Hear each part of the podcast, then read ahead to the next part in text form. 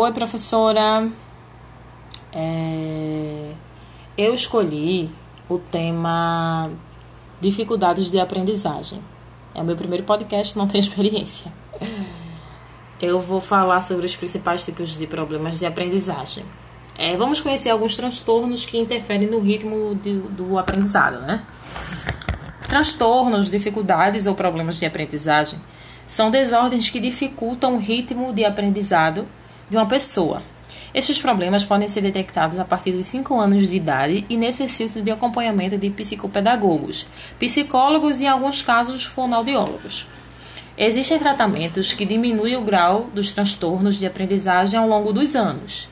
É, é importante ressaltar que as crianças podem apresentar certas dificuldades de aprendizagem que podem estar relacionadas a outros fatores, como um problema na família, problemas relacionados com professores ou colegas, entre outros. Os transtornos de aprendizagem se configuram como uma, uma desordem acentuada que interferem no modo de adquirir conhecimentos. Vou falar aqui sobre os principais. O primeiro é a dislexia. A principal característica da dislexia é a dificuldade em ler e escrever.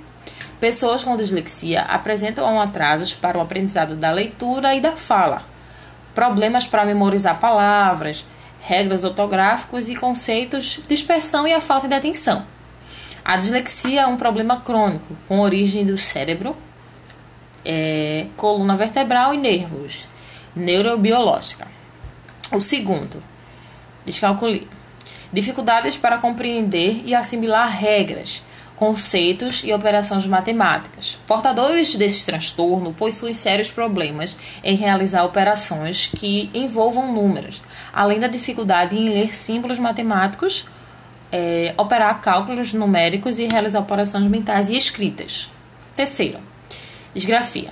A disgrafia é um distúrbio que dificulta a percepção e a capacidade escrita dos indivíduos, levando os portadores a frequentemente cometerem diferentes erros ortográficos. De acordo com o especialista, o transtorno pode estar relacionado a problemas psicomotores, levando as pessoas a apresentarem dificuldades em, em formar palavras, reconhecer e diferenciar maiúsculos e minúsculos, é, espaçamentos das palavras, entre outros. É, agora vamos falar do quarto, que é o TDAH transtorno de déficit de atenção com hiperatividade. Um dos transtornos de aprendizagem mais conhecido, o TDAH, é uma doença crônica que é causada que causa comportamento agressivo, ansiedade, dificuldades de aprendizagem, inquietação e entre outros. Os casos geralmente são detectados na infância e acompanham pessoas durante a sua vida. Em alguns casos, a pessoa nasce com um problema e, entre outros, passa a apresentar o problema após episódios de tensão e estresse. É, separei aqui algo importante. O que é que a escola pode fazer? Qual o papel da escola? A escola deve promover campanhas e desenvolver estratégias que possibilitem a integração dos alunos com transtorno de aprendizagem com o restante de comunidade escolar. É, o isolamento da criança pode intensificar o seu quadro devido à desmotivação em aprender. É também é importante que a própria escola desmitifique a ideia que a dificuldade de aprendizagem torna a criança burra, preguiçosa ou até mesmo fraca. Mesmo com tantas informações, ainda é comum os casos nos quais instituição de ensino não presta o apoio necessário, mas reforça o preconceito com portadores destes transtornos.